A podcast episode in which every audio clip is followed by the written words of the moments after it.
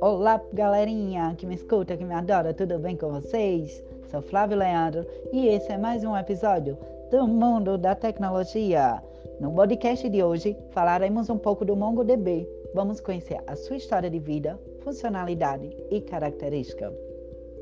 Portanto, para conhecermos melhor essa belezura, vamos voltar para a Idade da Pedra, no ano de 2007, quando a empresa Tencent desenvolveu o MongoDB como um componente de serviços, passando dois anos depois a ser um software open source. MongoDB vem do inglês Humongous, que traduzindo significa gigantesco. É uma aplicação de código aberto desenvolvida em C++, possuindo alta performance, sem esquema e orientada a documentos.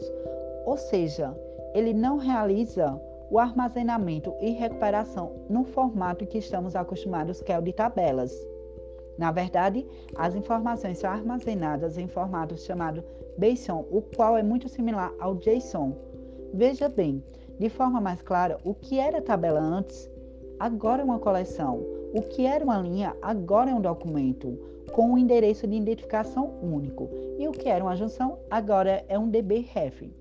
O MongoDB é atualmente o banco não relacional mais popular, sendo considerado um dos projetos mais notáveis no SQL devido à sua linguagem de consulta de alta performance baseada em documentos, na qual facilita o processo de migração de um banco de dados relacional.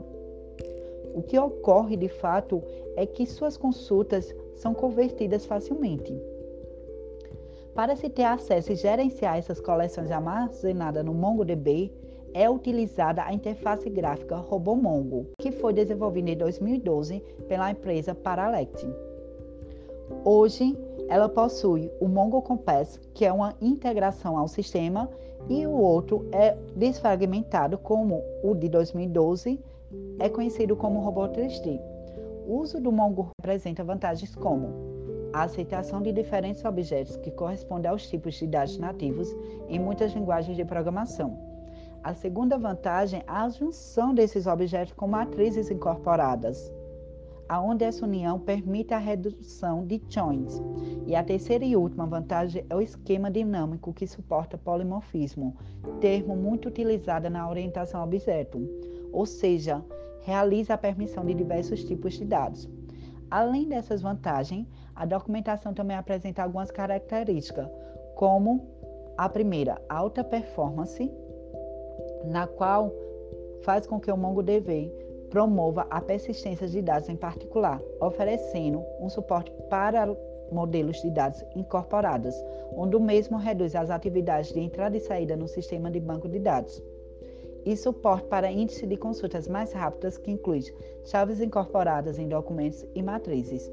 A segunda é a linguagem de consulta rica, onde elas permitem as operações de leitura e escritas, bem como para agregação de dados, pesquisa de texto e consultas específicas com uso de SQL.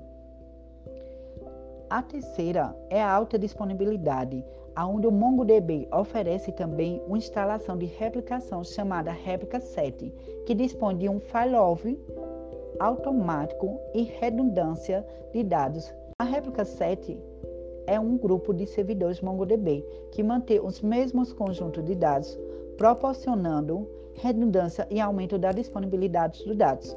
Essa replicação torna o banco de dados muito mais confiável. E a quarta é a escalabilidade horizontal, onde é realizada uma distribuição dos dados em um cluster de máquinas que nos permite dirigir os dados para fragmentos específicos, tais como ter em consideração a distribuição geográfica dos fragmentos. Em outras palavras, o que eu quero dizer é que o aumento de processamento de um servidor é realizado de duas maneiras.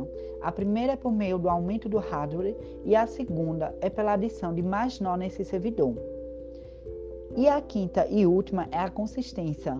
Essa característica proporciona a segurança dos dados em relação às falhas dos servidores.